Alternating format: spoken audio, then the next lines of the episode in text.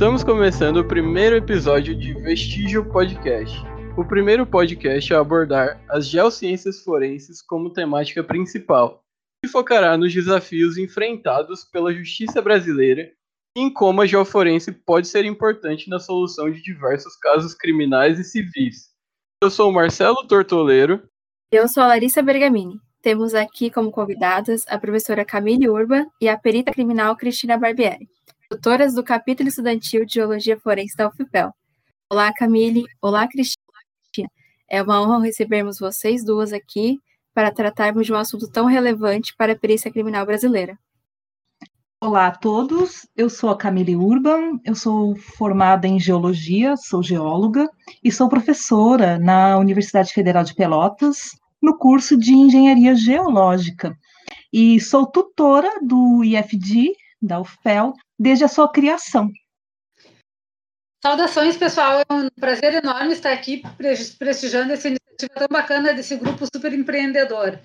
Uh, acho muito, fico muito honrada realmente em participar disso, em ser a tutora uh, de perícia criminal do, do, desse chapter aqui no Brasil, dessa associação prestigiada, né? E eu espero que essa experiência que eu vou compartilhar aqui com vocês auxilie, auxilie a construir ou aprimorar o entendimento de vocês sobre esse aspecto tão importante do processo de persecução penal que é a cadeia de custódia. Bom, mas para isso, primeiro, em primeiro lugar, eu gostaria de me apresentar. Eu fui perita criminal do IGP de 97 até o final do ano passado, quando saiu minha aposentadoria, que era uh, na modalidade especial, fui uma das últimas levas a conseguir me aposentar dessa, dessa forma, né? Eu sou bióloga, eu não sou geóloga, eu fiz meu mestrado em ecologia na URGS, um estudo de caso de perícia ambiental que era relacionado a aterro de resíduos industriais perigosos, um caso de poluição. Então, aí que eu já comecei a enveredar, vamos dizer assim, por essa área da geologia e da geoquímica. Depois, então, continuando a minha carreira acadêmica forense, né, eu fiz o doutorado na, em tecnologia nuclear, mas também com estudo de caso de perícia ambiental no IPEM da USP. E também uh, aí comecei a trabalhar com isótopos, né, com geoquímica ambiental e isótopos, né. Como perita criminal, eu atuei nas sessões de balística e locais de crime, mas principalmente na perícia ambiental. Eu fui uma, responsável pela criação da seção de perícias ambientais no IGP. Eu trabalho com perícia ambiental desde antes, na verdade, da lei dos crimes ambientais, que é em 98. Eu comecei a trabalhar já em 97 com perícia ambiental. Mas nos anos finais da minha carreira, eu fui chamada a participar da gestão superior do IGP como supervisora técnica. Então, assim, eu trabalhei bastante com as questões de cadeia de custódia, que foi agora no final de 2019, né? E também com parcerias com instituições de ensino, que era o setor, justamente no meu setor, que, é, que eram estabelecidas essas parcerias, formalizadas, né, e projetos também, projetos de aquisição de material e de desenvolvimento de metodologias e procedimentos operacionais padrão. Então, por isso, eh, eu, eu também acabei me envolvendo com essa área de cadeia de custódia e relação com instituições de ensino. Então, espero conseguir compartilhar com vocês um pouco dessa, eh, desse, dessa minha experiência nessa área. Então, uma, uma, uma grande discussão em torno da cadeia de custódia se iniciou lá em 1994, não foi? Com aquele caso do, do ex-jogador da NFL, O.J. Simpson, que a ex-esposa, para quem não sabe, né, a ex-esposa dele e, o, e um amigo foram assassinados na mansão do O.J. E ele era o principal suspeito na, naquele, na época, né, ele era o principal suspeito da, do homicídio do, tanto da ex-esposa quanto do amigo. Inclusive, muitas evidências apontavam para que ele fosse culpado. No entanto, a defesa, consegui, a defesa do OJ conseguiu é, fazer com que ele fosse inocentado devido ao descumprimento da cadeia de custódia por parte da, da acusação, né, por parte de quem teve que manusear as evidências. Então, isso, isso foi um fato que ocorreu em 1994, faz bastante tempo, se, se a gente for parar para pensar. E com esse caso, a cadeia de custódia começou a ser discutida em todo o mundo, né? Começou a, a, a se ter uma, uma discussão mais, mais fervorosa em torno da cadeia de custódia no mundo todo, Mas no Brasil a cadeia de custódia só, só veio ser estabelecida legalmente no ano de 2019, né, no pacote anticrime. Por que, que demorou tanto tempo, será, é, para o Brasil realmente conseguir implementar a, a lei da cadeia de custódia aqui? O que, que você acha, Cristina, que, que levou o Brasil a demorar tanto tempo para dar esse passo? Bom, uh, um parênteses antes uh, sobre a questão do caso Jay Simpson é que uh, em. Ai, agora não sei, acho que foi 2015 ou 2016, acho que foi 2016, no Encontro Nacional de Química Forense, que teve em Ribeirão Preto, uh, participou também a Elizabeth Devine, que ela é uma das roteiristas do CSI, e ela é agora também uma perita criminal aposentada lá da. Um, é Califórnia, né? O OJ, né? E ela falou que ela comentando, né, que ela não, não entrou, não foi chamada no caso dele, que na época ela ainda estava nativa, por uma questão, uma, por uma quadra de jurisdição uh, da Nossa, área dela. É. Então, mas ela sim, ela tem plena, ela não gosta nem de ouvir falar desse caso, porque ela fica furiosa com essa manipulação, ela tem certeza que ele era culpado, né, e ela realmente fica muito chateada que não se fez uh, justiça em função de uma tecnicalidade dessa, mas isso também uh, chama atenção de como é importante essa questão da cadeia de custódia, porque Uh, o, justamente essa questão penal, a questão que envolve toda essa questão de justiça, ela tem um protocolo que deve ser seguido de fato, né? E a gente tem que procurar seguir para justamente que não ocorram esses, uh, essas, uh, essa, que a justiça não seja feita, que é o, é o objetivo final, né, do processo de persecução penal, é que se faça a justiça, né? Então, e voltando então à questão do processo penal aqui no Brasil, ele é regulamentado por um decreto-lei que é de 1941. Né? Então, é bastante a regulamentação toda do, da, dos procedimentos né, do processo penal, ele, ela é bem antiga. Né? Depois disso, foram feitas algumas alterações, como uma importante em 2008, que ela instituiu o contraditório no processo penal. Isso foi uma inovação bem importante, ela tirou, antes eram necessários dois peritos, né, para fazer uma perícia, né, de acordo com, com, o texto antigo, e a partir de 2008 é só apenas um perito, né, mas deixa também, uh, para casos de perícias mais complexas, pode ser designado mais de um perito criminal, né. Uh, e antes esse contraditório só existia no processo civil. Aliás, é bem importante, me chamou a atenção aqui na, no texto que tu colocaste, Marcelo, no início, isso é uma coisa que pouca gente tem essa noção de que tem duas esferas de responsabilização distinta na parte, ela tem a esfera penal e a, a parte civil, e a geologia forense, de fato, ela pode atuar nas duas esferas, né? A geologia forense não atua só na esfera criminal, ela pode atuar também na esfera civil, e é bem importante a gente ter essa noção. Eu fiquei bem feliz em entender que, em ver que vocês entendem essas, essas diferenças que às vezes até o pessoal da área uh, não entende, né? Então, essa inserção, essa mudança de 2008 colocou o assistente técnico, que é uma coisa que interessa porque é um campo de trabalho, na verdade, para o pessoal da área técnico-científica, para os geólogos, né?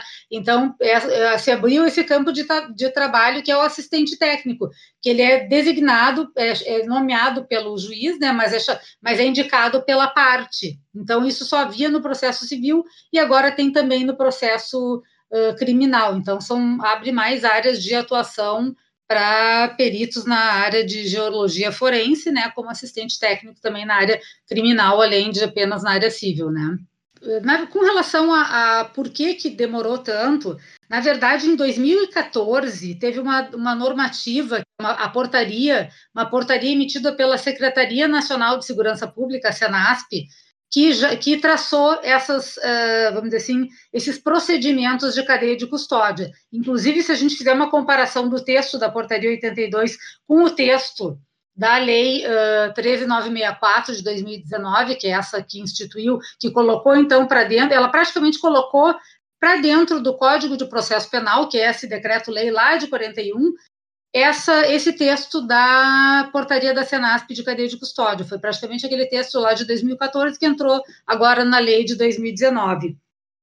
Antes disso, a Senasp já tinha feito um POP, da perícia criminal, que abrange as diversas áreas da perícia criminal. Então, claro que não geologia forense, porque é uma coisa bem emergente ainda, e, mas essas mais tradicionais e mais tipo balística forense, local uh, perícias digitais, né? Isso já tem esse pop, um pop geral, é um pop bem geralzão, mas já é um primeiro passo, vamos dizer assim, para uma padronização dos exames, né?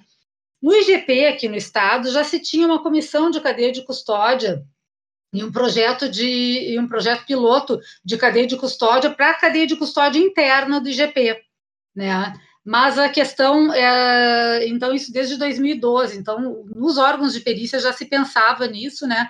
Mas essa questão mais abrangente de estar no Código do Processo Penal, uh, envolvendo todos os agentes da segurança pública, todos os agentes da persecução penal, é uma coisa realmente nova. E como eu participei das discussões uh, como representante do IGP, com, uh, no grupo que teve envolvendo a polícia, o Ministério Público, o Judiciário, a gente vê que são é, ainda está muito difícil de definir esses papéis, apesar da regulamentação, ainda tem uma série de coisas que têm que ser regulamentadas e, e ajustadas, né?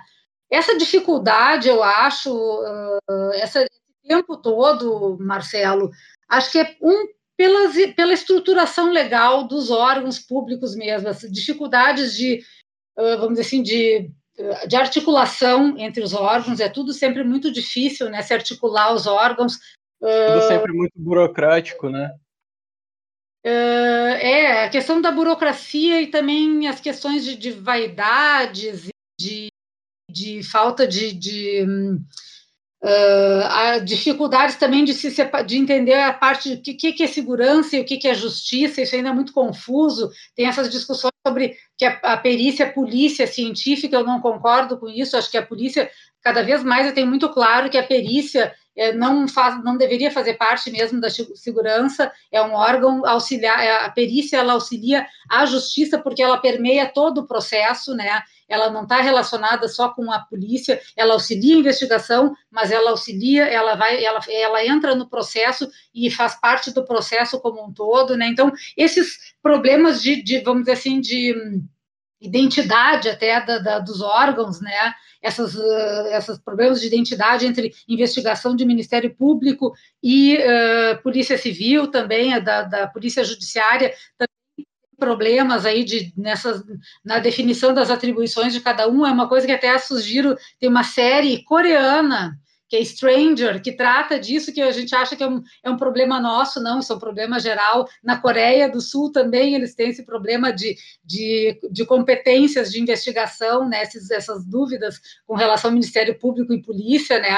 Então, então, são disputas de poderes e vaidades também, predominância. Aí, uma das coisas que eu acho que mais influencia, que infelizmente é uma realidade também mundial e que vem de muito tempo e que a gente tem que lutar para desconstruir isso, é que a predominância de decisões políticas, né?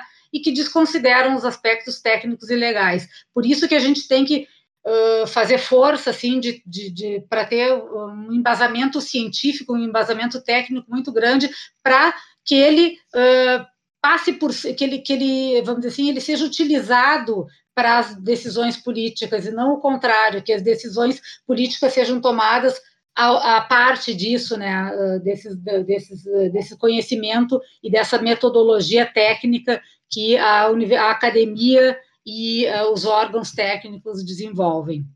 Então, acho que esse seria, um, para mim, é o que talvez tenha dificultado, essa, essa esses problemas todos, né, que eu mencionei, que talvez e ainda mesmo com a lei a gente está vendo que a lei ainda está uh, tá se tendo algumas dificuldades de implementar certos procedimentos que já estão na lei. Cristina, já, a, aproveitando que você mencionou é, essa questão né, da, da, dos órgãos periciais normalmente estarem ligados à polícia, você acha que é uma tendência no Brasil isso mudar um pouco? Porque a gente percebe que na maioria dos estados do Brasil, uh, os órgãos periciais eles estão tipo dentro da, das polícias civis, né? São Paulo, por não, exemplo. Na verdade, mas... não é na maioria, não. Aquela atual, mas eu acho que não, não é mais a maioria. Tem ah, já não é mais. Já não, não, é mais a maioria? Não é mais a maioria. Muito embora é uma coisa na Polícia Federal, sim, né? A, a, perícia, a perícia da Polícia, da Polícia Federal, sim. Uh, mas nos, nos, estados não. Uh, Minas ainda é, São Paulo ainda é, mas Santa Catarina, por exemplo, não é. Tem vários estados que não. Tem várias situações, né? Isso está se tent, tá tentando se constitucionalizar a perícia. Tem problemas, realmente. Uh, tem jeito, outros entendem de outro, que preferem, vamos dizer assim, ficar junto aos órgãos de segurança, porque agora está se tendo uma valorização muito grande desses órgãos, se entendiam que alguns benefícios do ponto de vista da carreira, né, podiam ser auferidos ficando junto dos órgãos de segurança pública, mas eu entendo que com essas reformas todas uh, e cada vez mais estão vamos dizer assim, estão prejudicando as carreiras públicas, né, essas reformas uh, que estão ocorrendo, né, do, uh, e cada vez prejudicam mais, daqui, que daqui a pouco não é mais nem interessante ser servidor público, o que eu acho lamentável, né, uh, acho que essas, esses benefícios que os policiais tinham também, daqui a pouco nem os policiais têm, agora, atualmente nem os policiais vão ter a questão da aposentadoria especial, né, isso aí não sei até que ponto isso se vai persistir do jeito que a coisa está, com o rumo que as coisas estão tomando, né? Então acho que isso também não uh, acaba não sendo uma mais um, acaba não tendo mais benefício. acho que tem que pensar mais é no, no propósito da, da função, que é realmente é lá no final, ela, ela passa pela ela passa pela, pela investigação, ela passa pela, pela, pela análise do Ministério Público para embasar a denúncia, né, do, do, Ministério Público, mas ela vai ser usada é lá para o juiz para fazer o julgamento, né? É lá no final, a perícia vai caminha, faz o caminho completo da persecução penal. Então, acho que eu acho que o destino dela é que tá é, é, é que na verdade é que modula, vamos dizer assim, aonde ela deve, com que ela está relacionada. Ela é uma função que auxilia a justiça como um todo, todo o processo de persecução penal. A produção da prova, ela permeia todo o processo de persecução penal. Entendi. Eu tinha, para mim foi até um pouco, um pouco novo escutar isso, né? Que, que já já está mudando, porque é, eu pensava que a maioria dos, dos órgãos periciais ainda estavam ligados a, aos órgãos policiais, né? Na, no Rio Grande do Sul, desde a Constituição de 89. Já é separado? É separado. Ah, que legal. Mas a gente também tem, tem mas não estamos. Há uma situação jurídica ainda um pouco indefinida. Porque. Uhum. É, Está indefinida a situação, porque não se sabe se é um órgão de segurança pública, já tem decisões dizendo que não, que não é segurança pública, mas também a gente ficou num limbo, de certa forma, né? Então, eu entendo que, como eu falei antes, não é um órgão, não é segurança pública. A função pericial não é segurança. Ela está muito mais relacionada com a justiça do que a segurança. Exatamente. Então, Cristina, para completar, é, finalizar esse tópico assim de primeiro ensaio sobre a cadeia de custódia, é, o Brasil é um país com baixa eficiência que diz, diz respeito à resolução de casos criminais, né? E o que você acha que, com o estabelecimento da cadeia da custódia, de custódia na legislação, pode resultar no aumento de números de casos, de casos resolvidos? Bom, é, eu entendo que a efetivação dos procedimentos de cadeia de vai auxiliar mais na segurança jurídica do processo como um todo, ou seja, em que se faça justiça com mais segurança, em que aquele, as pessoas, uh, o processo fique mais robusto e consistente do que na resolução do, dos casos. Acho que para resolver mais casos é necessário, é, como eu falei, uma boa articulação entre os órgãos públicos, principalmente os órgãos periciais e as polícias, né, para investigar, para que haja essa troca de informações, né? Nós tivemos até um caso recente de uma colega que ajudou numa investigação. Acho que isso é importante. A gente está uh, sempre uh, buscando essas interações, esses intercâmbios de informações entre os órgãos, né? O Ministério Público também. Uh, também a, a, uma boa condução do processo de investigação, né, e a capacitação dos servidores, investimento em metodologias e equipamentos para se fazer, se desenvolver novas metodologias para por exemplo, essa uma coisa recente agora o DNA de contato, né? Uma coisa que está que está resolvendo muitos casos. Então, foi uma metodologia relativamente recente e que está auxiliando bastante em novos casos.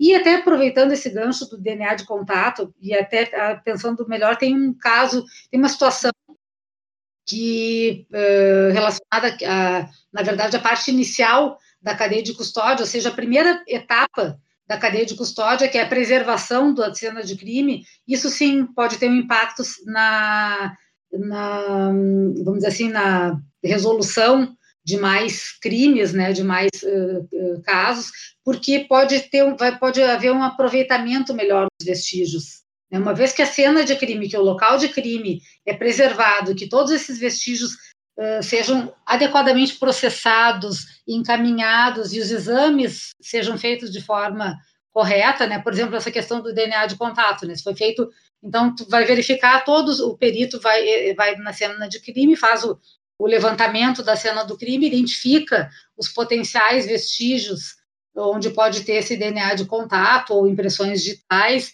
Então, se esse local estiver preservado, há uma garantia maior, vamos dizer assim, que uh, os vestígios todos que estavam ali originariamente, né, após a, a, o desfecho da, do evento, né, da agressão, ou do, do, seja lá de que tipo de crime for, uh, então isso pode, eles podem ser melhor aproveitados, né, então talvez tu tenha um, um, uma, uma maior quantidade de vestígios e isso possa, de fato, ajudar, então, na, na resolução dos crimes.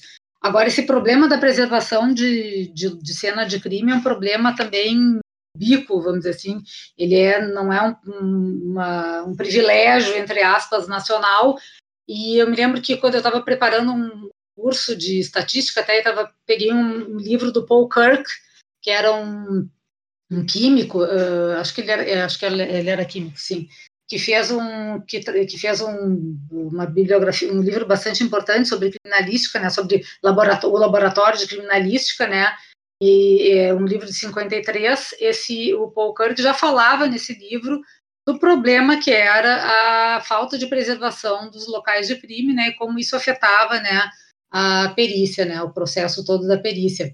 Então, por exemplo, uma, uma evidência que eu bati muito quando eu eu uh, montei, eu fiz um, um, peguei a partir da lei, eu fiz um documento, né, para a gente começar a encaminhar esses uh, uma normativa, né, a parte técnica, né, da, da normativa, de uma normativa uh, do Estado, né, sobre a questão da cadeia de custódia, e, e chamei atenção por uma coisa que que se deixava meio passar batido, que é a questão do celular, da importância que é hoje em dia um aparelho celular, né? Porque ele não é só evidência digital, ele é evidência também de DNA, de contato, de impressão digital, ele tem muita, é uma, é uma vamos dizer assim, um vestígio muito importante num local de, de qualquer tipo de crime. Também a questão de apreensões de drogas, também, na, na verdade, na hora da apreensão, as embalagens, tudo, tudo isso são vestígios que às vezes, é, que muitas vezes eram deixados uh, deixado passar, né? E é que agora está se olhando com outro olhar, né? No sentido de, de tentar pegar, uh, aproveitar mais esses vestígios, uma vez que se pensa também mais nessa preservação da cena de, de crime, seja ela qual for, até de crime ambiental, né? É, então, agora uma, uma coisa que eu queria conversar é desse contato da, dos órgãos periciais com, a, com, com as instituições de ensino. Por exemplo, recentemente foi criado lá na Universidade Federal do Paraná o Centro de Ciências Forenses. Eles agruparam vários laboratórios de vários institutos diferentes e criaram um centro onde eles cooperam entre si, né? E Lá os alunos podem desenvolver seus projetos de pesquisa na área de ciências forenses em, diversos, diversos ramos, né? E também lá parece que eles estão dispostos a colaborar com a, lá no caso a Polícia Civil, né, do Paraná, e com a Polícia Federal também. Eu queria saber um pouco das duas, né? Do que, que vocês acham desses tipos de, de iniciativas, como, esse do, como essa do Centro de Ciências Forenses lá na UFPR. E se vocês acham que isso é uma tendência, vocês acham que esse estreitamento de laços do, das universidades para com os órgãos periciais tende a aumentar no futuro? Com certeza. Eu enxergo é, esse tipo de iniciativa como uma tendência aqui no Brasil. Ela é nova é, somente na, no, no, ver, né, e não no fazer. É uma área que existe e já é bem fundamentada em outros países, mas aqui no Brasil, dentro da universidade, ela, ela não era vista com esses olhos, né, que estão sendo colocados agora por conta da criação do centro e das novas pesquisas que estão sendo realizadas é, na área de forense. E a minha percepção, é, eu colocaria que a criação dos capítulos estudantis, inicialmente no Brasil, né, primordialmente no Brasil, essa criação está dando visibilidade para a área forense aos pesquisadores brasileiros das nossas instituições de pesquisa. Então, é, quando um pesquisador vê que há uma iniciativa de um agrupamento de pessoas, alunos, com seus tutores, tem a intenção de compreender um pouco mais essa área da forense, e aqui no nosso caso da geologia forense, é, isso desperta o interesse de outros pesquisadores em pesquisar nessa área, né? Então, favorece uma articulação entre os que é, tenham esse despertar desse interesse, porque muitas áreas é, já pesquisadas ou muitas técnicas já utilizadas pelos pesquisadores, elas podem ser facilmente adaptadas para a área forense. Porém, o que há, há, há né, a necessidade é adaptar de acordo com, a, com os, os, os princípios que essa área é, pede, né? Uh, vejam, eu penso assim que com a criação do Centro de Ciências Forense, é, abre-se também uma possibilidade entre parcerias né, entre pesquisadores e entre os profissionais que estão dentro das polícias e que é, fazem o seu trabalho na forma de profissionais, né? Então essa parceria ela começa a ser vista com essa criação do centro, e mais, ela abre também a, a, uma oportunidade de enxergar a possibilidade de formar outros centros de ciências forenses em outras universidades.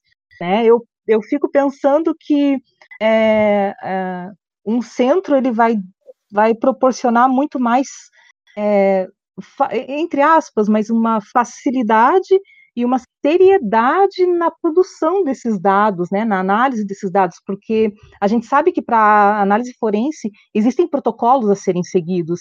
E o que imagina-se com a criação desse centro e de outros que poderão vir aí é que esses centros vão seguir esses protocolos. Né, então, ele, ele, ele vai auxiliar a adaptação de, de técnicas já utilizadas na ciência geológica ou nas geociências como um todo, para serem utilizadas nas geociências e outras áreas das ciências forenses também que se utilizam de técnicas geológicas para responder algumas perguntas, né? Então, é, repetindo, com certeza é uma tendência no Brasil. Eu vejo que, que um, em um futuro próximo a gente vai ver mais centros sendo formados e principalmente muito mais parcerias entre pesquisadores e entre pesquisadores e profissionais da área. Com certeza, também concordo com o que a professora colocou e na, na realidade a perícia começou na academia, né? Uma, né, uma das do início da perícia em 1909, né, foi uh, criada a primeira uh, escola de ciências forenses, que era o Instituto de Polícia Científica, né, um nome que eu não gosto muito, mas é Institut de Police Scientifique, era em francês, né, uh, na academia na Universidade de Lausanne. Então, foi uma das primeiras um dos primeiros órgãos de polícia de ciências forenses ou de polícia científica era dentro da universidade. Eles faziam os exames e as análises que a polícia, vamos dizer assim, utilizava, né? Então, eh, então na verdade iniciou, né? Eh, então sempre teve esse, esse contato muito grande com a universidade. Eu, eu também, eu na realidade eu participei, eu tive minha formação acadêmica depois da graduação, né? Tanto mestrado como doutorado atuando nessa área de ciências forenses na universidade também. Então, é, com certeza. E eu vejo assim, tem vários. Uh, me lembro agora também de pelo menos um, que é o exemplo de Ribeirão Preto, da Faculdade de Filosofia e Ciências, Ciências e Letras da, de Ribeirão Preto, né, que é da USP, que tem um curso de bacharelado em Química, uma, que, é, tem habilitação em Química Forense, na verdade, no bacharelado em Química. Então, lá tem a professora Aline, a professora Márcia, o professor Jesus uh, Velho, que é perito criminal federal, que atuam. Então, esse, esse intercâmbio, e tem vários trabalhos que eles já publicaram, várias. Uh, então, esse intercâmbio nas, das duas áreas é fundamental, né? A gente precisa uh, de desenvolver, desenvolver metodologias que, que só com o auxílio da academia vão poder ser desenvolvidas, né? Então, por isso que eu acho tão importante, né? É, eu acho muito positivo isso tudo. E acho que é tendência, acho que é uma tendência, assim, lá na, na supervisão técnica, como eu falei, a gente justamente tratava das parcerias com as instituições de ensino, fazendo, então, formalizando essas parcerias e, vamos dizer assim, o que, que dava para, até onde ia, né, vamos dizer assim, as, os limites de cada uma. É, isso, esse é, é, até um dos tópicos que eu queria te perguntar, né? Até qual que é o limite para se cooperar com a para haver uma colaboração, né, entre os órgãos periciais e as universidades? É, existe um limite, tipo, é, é restrito a, a o pessoal da universidade pode chegar até aqui, sabe? Tipo, com dados sigilosos e essas coisas, ou é totalmente Sim. aberto à, à colaboração. Não. não, não é aberto, pelo contrário, é bem restrito. Tem uma série de coisas, por exemplo, vou dar um exemplo de uma coisa que eu achava até que era mais simples, né, e tentei implementar, mas, por exemplo, as perícias uh, com, com drogas, né, ou com armas. Tem toda uma legislação uh, na federal, né, que, que não permite que tu faça que tu normative, que tu utilize, ou que esses, esses materiais sejam transportados, então isso complica bastante, né? Então, drogas e armas, tudo que é, uh, envolve drogas e armas, fica muito complicada uh, o desenvolvimento dessas parcerias, principalmente com, com, os órgãos federais, nem tanto, mas com os estaduais de perícia, sim. E que, na verdade, a gente sabe que o grosso da, vamos dizer assim, a, a perícia federal vamos dizer assim, a, a quantidade de casos da Perícia Federal é uma fração muito pequena do, do, quem tem muito mais casos mesmo tem um volume muito maior de perícias é são as perícias estaduais né então a gente tem a gente no, no IGP tinha 200 mil requisições de perícias por ano a gente fazia. Então é muito mais, é muito mais do que a perícia federal do Brasil, do país inteiro. Se não me engano, eles trabalham cerca de 50 mil por ano no país inteiro, uma coisa assim. Então é muito mais.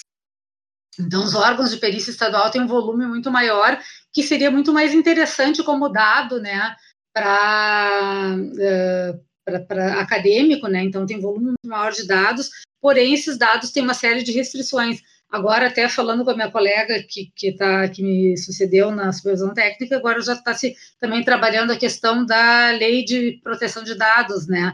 Então, vai ter toda uma regulamentação do que, que é, vai se classificar, então, os dados, o que, que é sigiloso, o que, que não é. Então, isso uh, realmente acaba dificultando um pouco essa interação. Não tem como dizer que, que não, isso dificulta um pouco. A legislação toda, ela dificulta, mas não impede, né? Várias coisas a gente tem que utilizar as brechas que tem, né, onde se pode trabalhar, operar e fazer essas parcerias, né, para desenvolver metodologias. Então, tem que se formalizar instrumentos, né, de parceria com as universidades. Isso é uma coisa que a gente fazia. Então, tem que deixar bem claro o escopo, tem que colocar as responsabilidades de cada de, e limites de atuação de cada ente, né, de cada parte dessa parceria, né, então tem que ser, esses instrumentos têm que ser bem, bem formulados, né, claro que as assessorias jurídicas daí vão auxiliar. Muitas vezes uma forma de resolver é que o perito acompanhe determinadas, que seja sempre um perito, então é uma forma até de, de uh, se qualificar os, os próprios uh, o, corpo de servidores dos órgãos de perícia oficial, então os peritos se, se matriculam também em cursos de mestrado, doutorado ou até uh, uh, especializações, né, para atuar então nas universidades e fazem então e acompanham então esses exames dentro da universidade. Uh, então isso é uma forma de se fazer também essa, essa esse tipo de ou também pode a gente também cede também uma das formas de comunicação é estágios, né? E abria, a gente tinha um projeto lá que era de estágios curriculares, então de se fazer dos, das universidades apresentarem projetos, né? De pesquisa, de projetos curtos para um estágio curricular, por exemplo, de, de graduação, ou, e aí se apresenta então esse aí o projeto conhece lá tenta montar um projeto e oferece para o órgão de perícia. E aí, se tiver alguém que possa, que se dispõe a supervisionar, né, e ele pode supervisionar, então o aluno pode fazer, então é um ganha-ganha, né, que o aluno ganha o estágio num projeto bem montado de pesquisa dentro do órgão de perícia oficial, e o órgão de, de perícia oficial ganha, vamos dizer assim, essa, esse trabalho né, que, o, que o aluno vai estar desenvolvendo lá dentro. Né? Então, um exemplo eu me lembro agora que, que eu tinha, que era uma coisa que a gente tentou fazer, num banco de dados de imagens de fotografias de lenho de plantas, né, para fazer a classificação, a, a, identificação de espécies a partir da de espécies uh, de árvores a partir da madeira. Tinha um banco de tinha uma, uma, uma xiloteca super boa na Unicinos que não, não que não, uh, que não tinha sido feitas as imagens digitais daquela xiloteca. Então era, por exemplo, um bom projeto para um aluno e assim a parte de geologia forense também, a parte toda de geoprocessamento, uma série de, nossa, um, o céu é o limite para a quantidade de projetos pequenos, assim, e focados que dá para fazer e receber, então, alunos uh, no órgão de perícia, né? Claro que tudo isso mediante uh, instrumentos formais, mediante uh, declarações de sigilo com relação aos dados, então tudo isso também tem que ser levado em consideração, né? É, isso tem que ser feito, mas dá para fazer bastante coisa. Então, isso que eu penso, penso, pensei aqui agora. Não sei se era isso, Marcelo, ou tinha mais. É, é isso mesmo. Posso complementar? Com certeza, professor. É, a, o que a Cristina colocou em relação a, a, ao sigilo, eu acho que cabe bem a alguns protocolos que já têm sido feitos dentro do pós-graduação, e eu, eu, imagino que em algumas graduações, para os alunos fazerem algumas pesquisas sigilosas, é, em que o, o aluno, tanto de mestrado, de doutorado, o orientador, e a própria é, instituição, e a gente sempre pensa na instituição de pesquisa, a universidade, né, mas é, outras instituições que também trabalhem, né, com, a, com, com dados científicos ou que possam trabalhar, é, celebra, é possível celebrar esse termo, seria um, um termo, de, é, não é um termo de conduta, seria um termo de, de, de, é, de sigilo mesmo, um termo de sigilo de dados, e esses termos, eles podem, inclusive, ter é, campos de sigilo. Por exemplo, é, pode-se celebrar um termo em que os, o, o, dado que está sendo trabalhado na pesquisa dentro da universidade, ele, ele deve ficar é, é, ad eternum, eternamente, ele não vai poder ser aberto, ou ele tem que ficar no mínimo 10 anos, ou no mínimo 20 anos, ou no mínimo 5 anos. Acho que são termos que podem ser estudados e que já existem para outras indústrias, né, para outras áreas, outras é, áreas da geologia e, e, e de outras ciências, e pode ser trazido aqui para a geologia forense também, porque a, a universidade ela, ela vem com esse com essa fome de fazer ciência, né? E a geologia forense ela usa a ciência para poder é, investigar e, e, fazer com que o seu trabalho esteja feito. Vamos simplificar dessa forma. Então, acho que as duas partes ganham, porque uh, quando um aluno vai desenvolver um tema dentro da universidade, ele vai desenvolver o tema livre da pressão do trabalho, né? Ele vai desenvolver aquele tema tentando responder aquela pergunta, usando de metodologias científicas é, que podem ser protocoladas entre as partes e resolvendo um problema que pode ficar sigiloso. Então, é, eu vejo que a colaboração ela é possível e como a Cristina colocou, é, é, é uma questão de achar a maneira de como fazer mesmo. É, é exatamente, esses, esses protocolos, na verdade, essas, essas parcerias, seja uh, acordo de cooperação, seja dependendo do termo de cooperação que se estabelece, normalmente quando é quando requer, quando é requerido, ele já tem em anexo esses termos de sigilo. Então, só que agora, como eu falei, com essa nova lei de proteção de dados, então a gente vai começar a classificar os dados uh, uh, do IGP, vamos dizer assim, o que, que pode ser, o que, que é público e o que, que não é. Aí vai ficar mais fácil até isso que eu quero dizer, vai ficar até mais fácil, porque tem coisa, já vai saber o que, que pode se usar e o que, que não pode, né? Então, até vai facilitar, eu acho, esse, esse intercâmbio, essas informações, esse uso dos dados, porque já vai saber, ah, não, esse aqui eu não posso mexer, esse eu posso. A drogas eu sei que não posso uh, fornecer material, né, de prova, nem armas, mas outras áreas eu posso. Então, isso, quando mais uh, tiver organizado esse, essa essa, esses dados, né, essa, esse, melhor classificados os dados internamente nos órgãos de perícia, que isso vai ser estimulado por essa lei de proteção de dados, mais fácil, acho, vai ser se montar esses acordos e parcerias, né, uh, com as universidades, né, porque vai ter, já vai ter,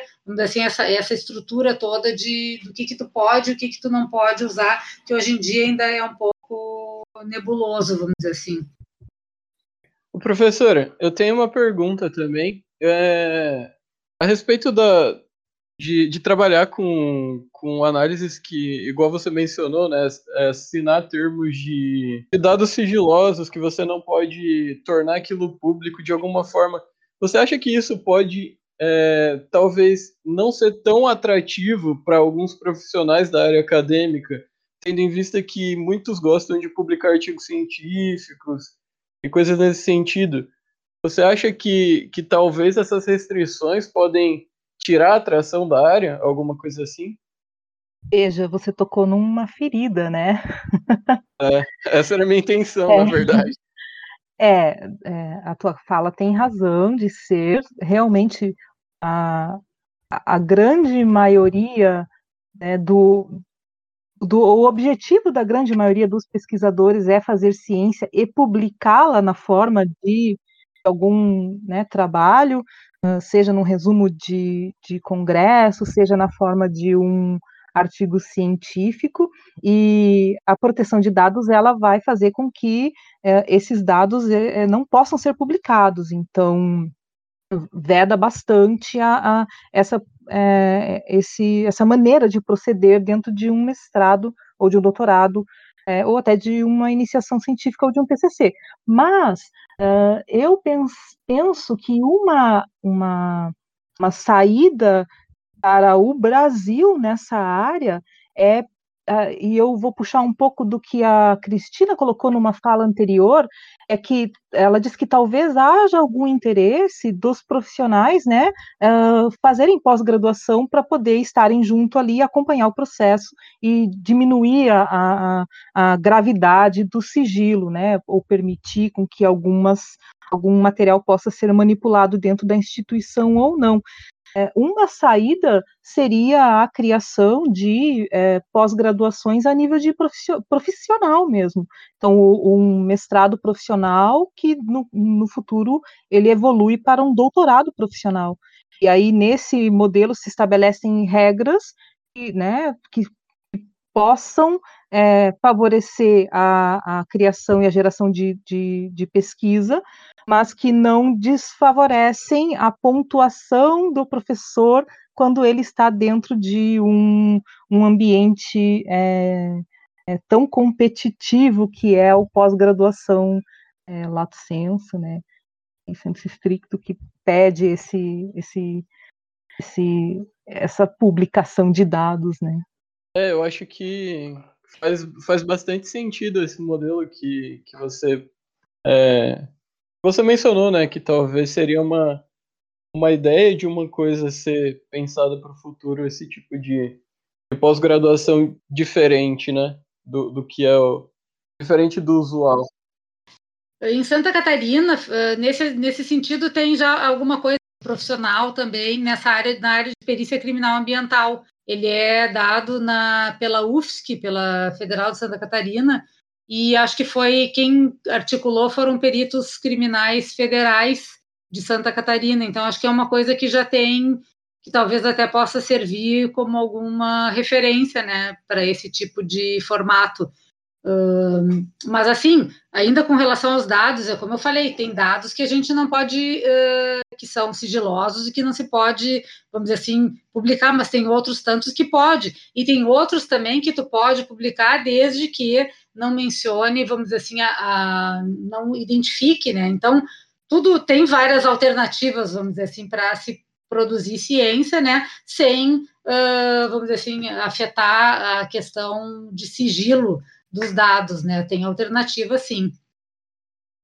Tá bem, obrigado pelo, pelo esclarecimento das duas. É, foi importante a gente, a gente falar um pouco sobre isso, né? Sim, porque, como, tu colocou, como a professora colocou mesmo, o objetivo da pesquisa é a publicação dos dados, né? Não adianta tu fazer uma pesquisa e tu não divulgar os achados. É o objetivo final da, da, da ciência mesmo, é divulgar. Então, acho que é importante.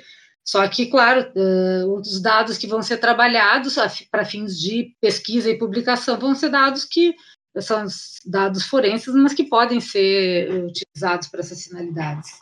Ou que podem ser trabalhados, como eu falei, né, uh, eliminando certas informações para poder serem publicados restringindo certas informações e para então poderem ser publicados. Então, outra coisa que eu, que eu gostaria de, de abordar aqui com vocês né, é a respeito dos procedimentos operacionais padrão e, e também os protocolos para coleta, armazenagem, análise de, de vestígios geológicos no âmbito forense. Eu sei que a, a Samara Testoni ela confeccionou um POP para coleta de vestígios de solos é, em, em, casos criminais, né? E eu acho que ela já até publicou, se eu não me engano, esse pop. Ou, ele está disponível em alguma página, depois eu posso me certificar é, exatamente aonde.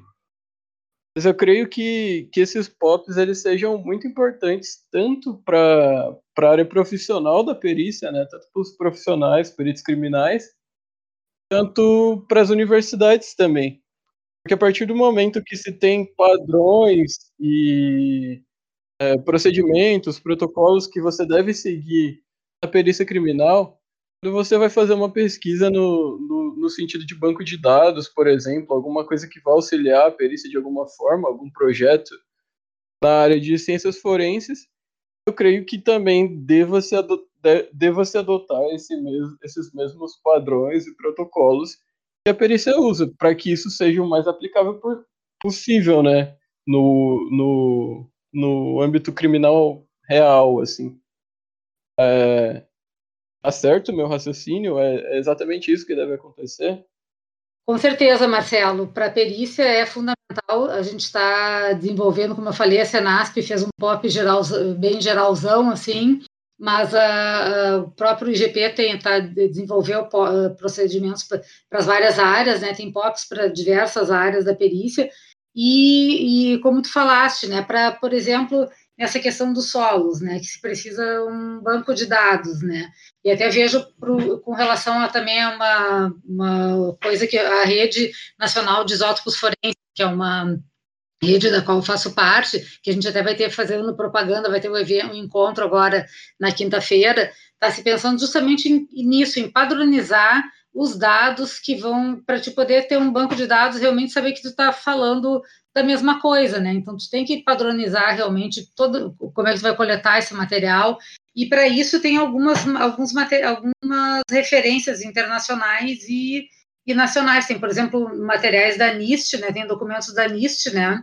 sobre a, a preservação de evidências biológicas, né, best practices for evidence handlers, né? Então é uma coisa que tem, claro, para evidências biológicas dá para se usar para adaptar para a parte de, de geológica também. E tem a ISO 21043 de 8, que também fala da, do reconhecimento uh, registro, coleta, transporte e armazenamento de itens. Então, tudo isso tem que ser uh, padronizado realmente, mas principalmente os dados, né, que tu vai utilizar para armazenar, uh, para que vai alimentar esse banco de dados. Então, o que, que eu preciso ter? Eu preciso ter coordenada geográfica, eu preciso ter uma quantidade mínima X de amostra, como é que eu vou fazer essa, essa coleta? Vai ser duplicada, vai ser uma duplicata, vai ser uma amostra composta, vai ser uma amostra simples. Então, a gente precisa de todas essas, essas informações, né, de acordo com o tipo de, de prova, né, para poder, e, todo o registro, né, desde o início, as condições em que foi feita essa coleta, né, então, todas as informações que a gente, a gente tem que ter, vamos dizer assim, um, um formulário padrão, né, para se fazer essa coleta de material e, e que seja também, e que todo esse, esse, vamos dizer assim, o caminho desse material que vai ser a prova, que vai ser, ou essa, esse material que vai ser analisado, tem que ser rastreável, né, a gente tem que entender tudo pelo qual ele passou, né, então, é bem importante. Embalagens, essas embalagens especiais, né, que a gente tem, embalagens de custódia, né, onde, tem, onde tem as informações, né, e que elas não possam, que elas são, não podem ser rompidas, né, isso tudo que a gente tá, trabalha já há algum tempo lá no, no IGP, são coisas que têm que ser adaptadas também e que tem que fazer parte, vamos assim, desses polos quando tiver essa interface, essa necessidade de análises por outros órgãos e principalmente por instituições de ensino parceiras. Eu concordo, eu acho que está certo. Eu penso que nós temos dentro da academia já é, protocolos ou procedimentos operacionais é, adequados às análises que nós fazemos, mas elas é, estão muito longe dos procedimentos operacionais padrão, padrão necessários para essas amostras forense. Então, é, é necessário é, pensar em não contaminação, como, em que condições esse material vai ficar armazenado. Então, se a gente vai pensar em solo, em que condições ele vai, tem que ficar armazenado, ele pode ficar em temperatura ambiente, ele tem que ficar em temperatura é, controlada, como é que eu, que eu é, ou antes disso, qual é a metodologia de coleta? É, existe uma, um raio de coleta? Existe uma ordem de coleta? Com certeza isso existe. E para outras técnicas dentro da geologia como um todo, a gente não, não é, é, o padrão é muito mais simples, né? E quando a gente pensa pra, na forense, ela é uma ciência que demanda muito mais cuidado e demanda um cuidado que, que, que a, a gente vai ter que ser treinado para isso. Porque é, o, o que eu faço quando eu preciso coletar um material? Eu vou, é, vamos pensar numa praia, né? Eu vou com um pacotinho, uma canetinha, uma fita crepe, vou na praia, pego uma colher, boto para dentro desse saquinho, pego a coordenada geográfica, anoto e trago para dentro do meu laboratório. Com certeza, esse não é um procedimento minimamente aceitável na área forense, né? Então, é, há necessidade de, de desenvolver, sim, é, esses padrões, né, esses procedimentos padrões, não só para o solo, mas para outras outros materiais que tenham que ser coletados também e ser analisados na forense, né? É, minerais, é, é, diamantes, fósseis, como é que isso, é, isso, deve ser coletado? Acho que tem que se estabelecer protocolo, sim, e, e, de novo, né, a gente pode repetir, eu vou repetir a frase da Cristina, o céu é o limite, né? Nós percebemos com a nossa conversa que vão se abrindo oportunidades de pesquisa que não precisam passar necessariamente por materiais que sejam sigilosos. A gente pode trabalhar aí com material bem mais, bem variado, e tem muita coisa para fazer ainda, né?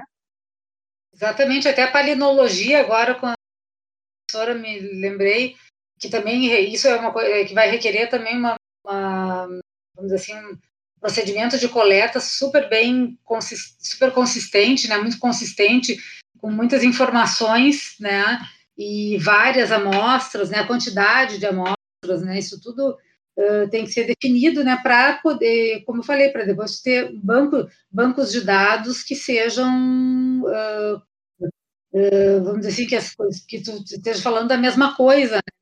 Consiga comparar esses bancos de dados e realmente utilizar eles na, na sua amplitude total, probatória, e na sua amplitude científica né, maior que eles podem ter, porque senão uh, não adianta, né? Depois tem, nem entrei aqui, mas tem o que eu pesquisei, que é que eu estou agora também desenvolvendo ainda, é a questão da incerteza também, né?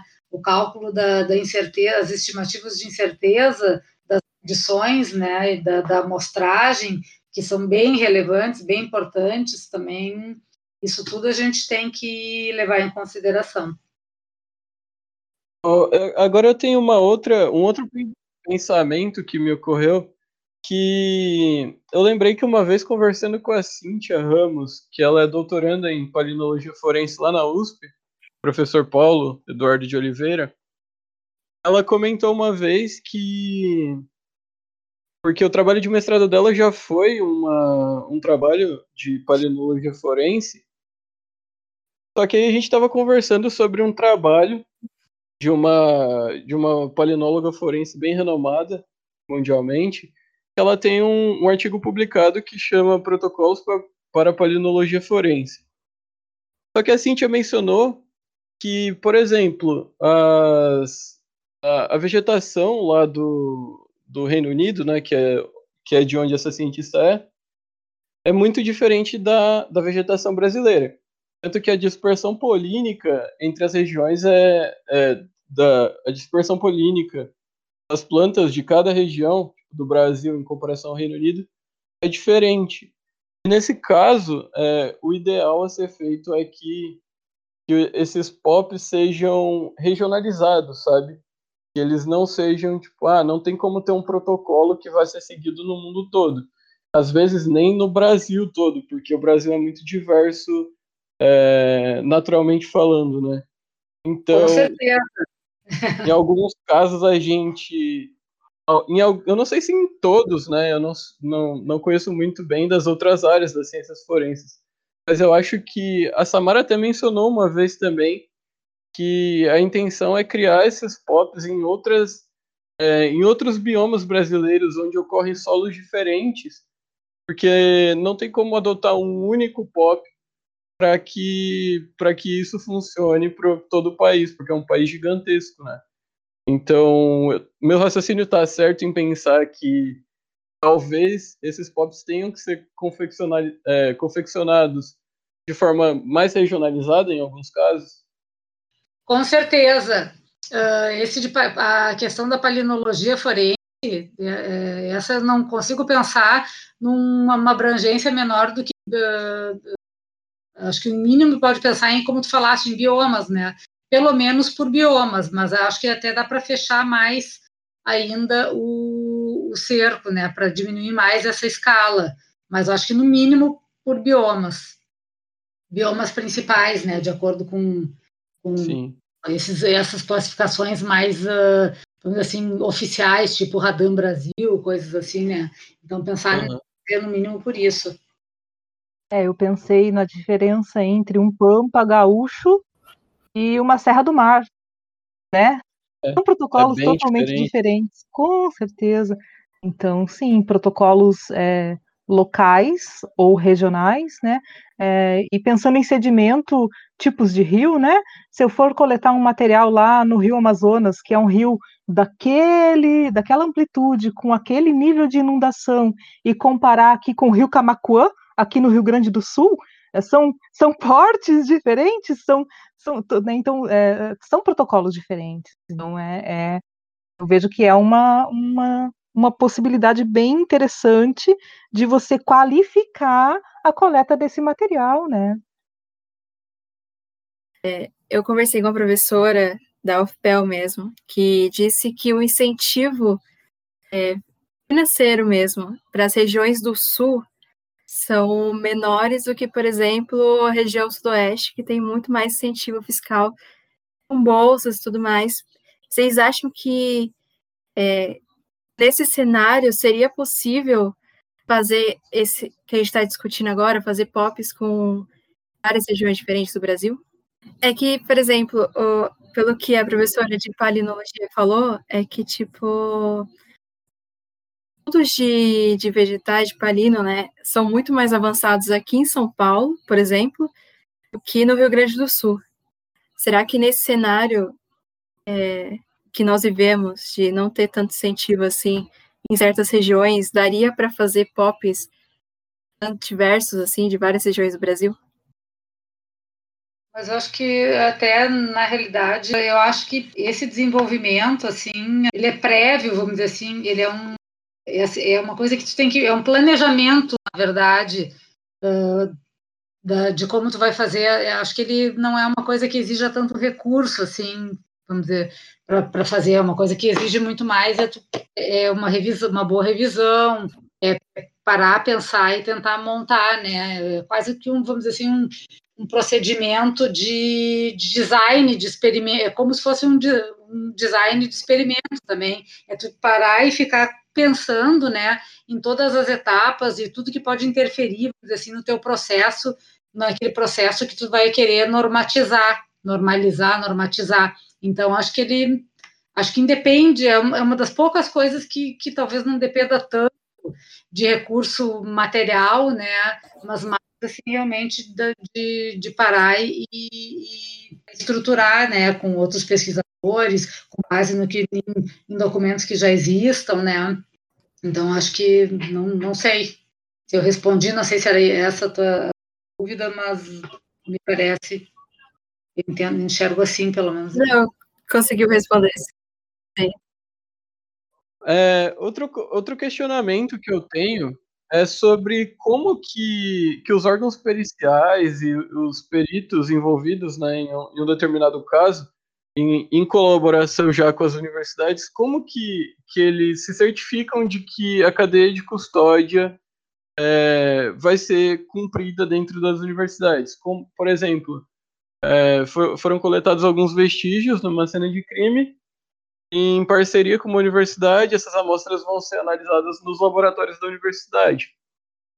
É, é necessário que tenha um perito sempre acompanhando as análises e documentando todo o processo que esses vestígios estão sofrendo, o, o, o pesquisador que está que tá realizando as análises ele precisa preencher um relatório, como é que funciona isso?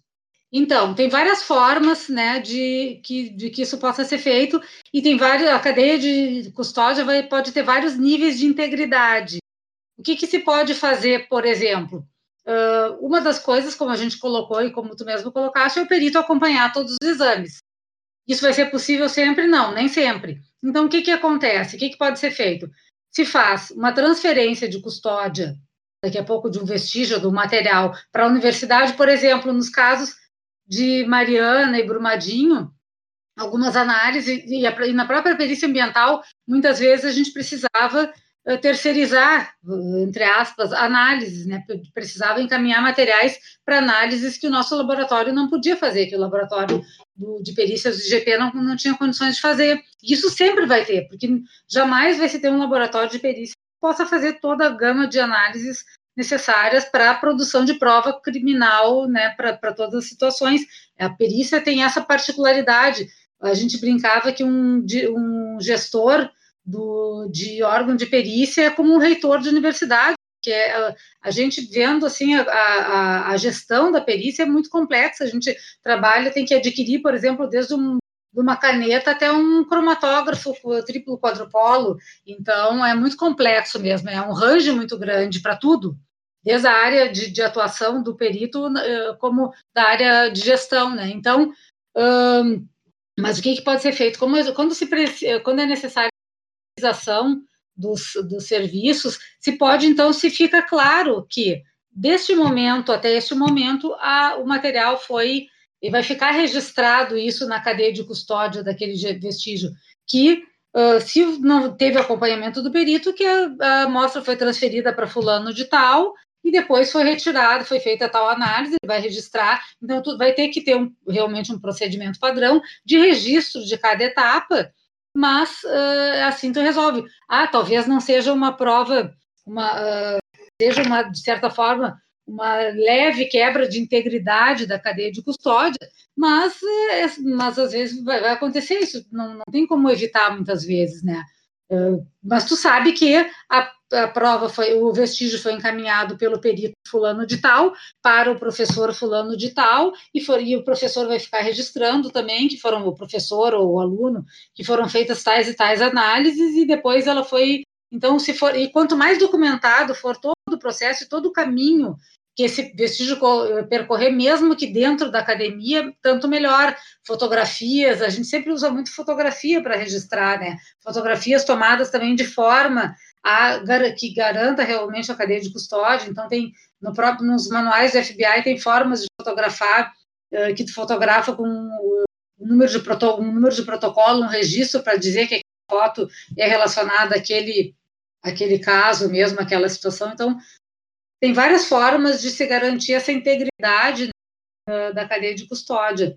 E isso pode ser feito assim. Então, acho que acho que dá para fazer assim, né? Se faz assim, muitas vezes, como eu disse, não tem como fazer toda análise. E acho que é importante se, mas o que é importante é se esses protocolos, é se formalizar essas parcerias, né? É se ter instrumentos de, de, formais de formalização da parceria com as, instituições, de, as instituições de ensino e pesquisa e também de ter eh, de, de fazer esses POPs mesmo de como é que essa, esse vestígio vai caminhar, como é que ele vai ser, essa, vai ser rastreado dentro da, do, da instituição de ensino, para garantir também essa integridade, uma, a maior possível, né, dentro, mesmo que fora do órgão pericial no, no caminho que ele faz fora do órgão pericial. Mas claro que vai ter que ficar claro no processo, no rastreamento desse vestígio, que de tanto a tanto, nesse momento, ele saiu da custódia do órgão de pericial e passou para a custódia do órgão da instituição de ensino de pesquisa, ou do órgão que, ou do laboratório que vai fazer a análise. Então, quanto mais registrado for, melhor. É, eu colocaria que uh, dentro de Vou começar de novo. É, eu colocaria que dentro do laboratório, ou de um laboratório, ou de qualquer pesquisa científica, é, se usa de uma metodologia de pesquisa. Então, se esse material que vai ser analisado, ele, ele, ele tiver, né, é, um, o que a gente está chamando de POP aqui, que vai ser o que eu vou traduzir para uma metodologia de pesquisa, né, desde quando ele saiu lá ele cai na mão do responsável, como ele deve ser é, manuseado, é, se, é, vai se seguir os trâmites normais de uma pesquisa, porém com uma metodologia de pesquisa específica para materiais forenses. Então, se há como fazer, né, já há casos de alguns materiais que, é, que são feitas, essas transferências de custódia, eu vejo que que é um caminho que só vai se fortalecer com o tempo, porque é, a gente vai melhorando os procedimentos quanto mais eles vão sendo realizados, certo? Então, ah, fizemos um procedimento, ah, teve uma falha aqui, então arruma, corrige para o próximo procedimento ter uma metodologia mais acertada, até que isso diminua consideravelmente. Zerar é impossível, mas eu acho que é possível diminuir bastante.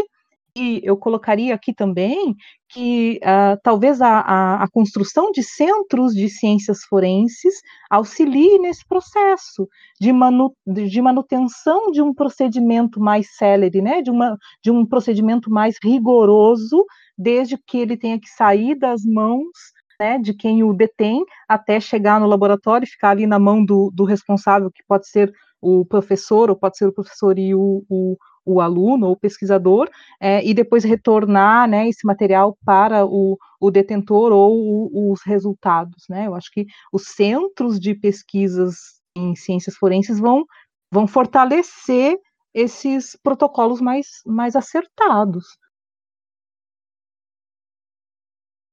É muito interessante, né, ver essa poder trazer aqui as convidadas é, perita Cristina e a professora Camille para a gente abordar essas questões é, das interações entre os órgãos periciais oficiais e as universidades e falar um pouco também sobre a cadeia de custódia, né, que é um tema que está muito em alta aí no meio das ciências forenses em, em todo o Brasil recentemente. Então, gostaria de agradecer, professora Camille, Cristina, muito obrigado por estarem aqui com a gente hoje, por terem é, aceitado participar do nosso primeiro episódio do Vestígio Podcast. E muito obrigado por todo o conhecimento que compartilharam aqui com a gente. Tivemos uma conversa muito, muito boa, espero que construtiva para todos os nossos ouvintes. É, todo o todo meu carinho para vocês. Muito obrigado. Bom, eu, eu que agradeço esse convite. Eu, eu fico muito lisonjeada em participar desse primeiro podcast, que é o primeiro de muitos, com certeza.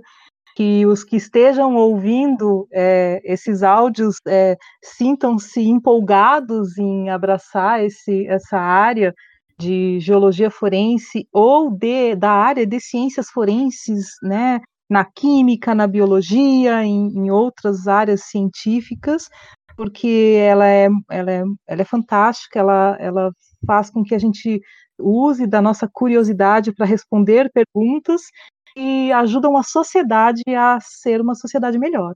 Então, eu agradeço muito, agradeço a parceria com a Cristina, agradeço a vocês que fizeram a, a, as perguntas, Larissa e Marcelo, até a próxima, com certeza.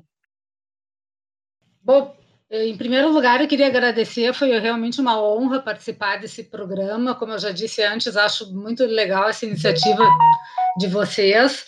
Acho que desejo muito boa sorte. Agradeço também a professora pela contribuição, pela parceria, pelas colocações. Acho que ficou muito legal. eu sou suspeita para falar porque eu acho essa essa integração ciências forenses academia fundamental é o legítimo ganha-ganha que ganha a academia ganha a, o órgão de perícia oficial e ganha a sociedade porque tu tem uma perícia mais qualificada a gente consegue desenvolver novas metodologias consegue fazer uh, ampliar vamos dizer assim área, as áreas de atuação da, da perícia oficial e então conseguir resolver mais mais crimes, né, resolver de, mais, de forma mais qualificada, que é para onde aponta todas as, uh, vamos dizer assim, todas as os novos, os conceitos novos na área de ciência forense, de se ter cada vez uma ciência forense mais científica, mais respaldada em uh, informações, mais quantitativa, e para isso a gente precisa da, dessa parceria com a universidade. E para mim é um prazer auxiliar na divulgação das ciências forenses para a comunidade acadêmica e porque eu, eu, gostaria muito de que todos que muitas pessoas se entusiasmem para desenvolver pesquisa nessa área que é muito interessante e é uma e a gente tem a gente, eu reconheço que a gente tem algumas facilidades assim porque como é uma área muito instigante há muito interesse. Então por exemplo para o meu projeto de doutorado eu consegui um universal faixa C a gente conseguiu até recursos porque acaba sendo interessando uh, os órgãos de fomento à pesquisa pela peculiaridade, pela, pela relevância social também do tema, né? Então, acho que é bem importante, a gente precisa, gostaria de estimular uh, a trabalhar nessa área e também estimular, agora fazendo uma propaganda aqui, uh, a, a, atuar nessa área de isotopia forense, né, nos isótopos forenses, que é um que eu que agora eu espero uh, fazer meu pós-doutorado nessa área, que é realmente uma área que eu me apaixonei no doutorado, eu gosto muito dessa área de isótopos, e para quem tem interesse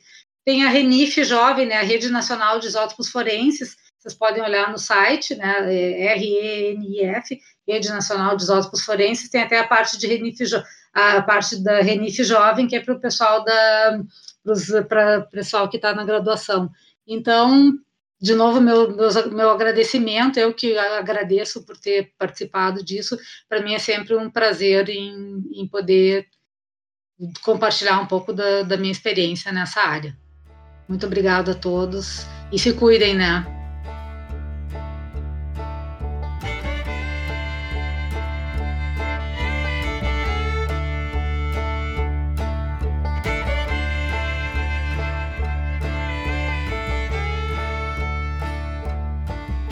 Se você ficou até o final desse episódio, nós temos duas séries de recomendação para que vocês assistam na Netflix.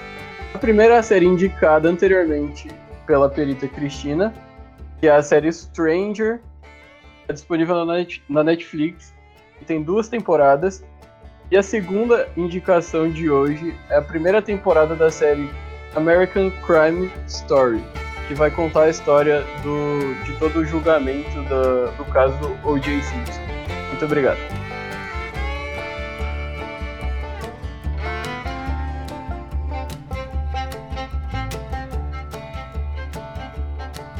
Obrigada a você que nos ouviu até aqui. Foram muitas informações e incríveis questionamentos. Agora, se você tiver alguma dúvida ou comentário sobre o que discutimos até agora, você pode comunicar diretamente conosco através do e-mail vestgelpodcasts.gmail.com. Nosso próximo episódio será sobre o papel da geologia forense no combate ao tráfico de drogas. Não percam essa, hein?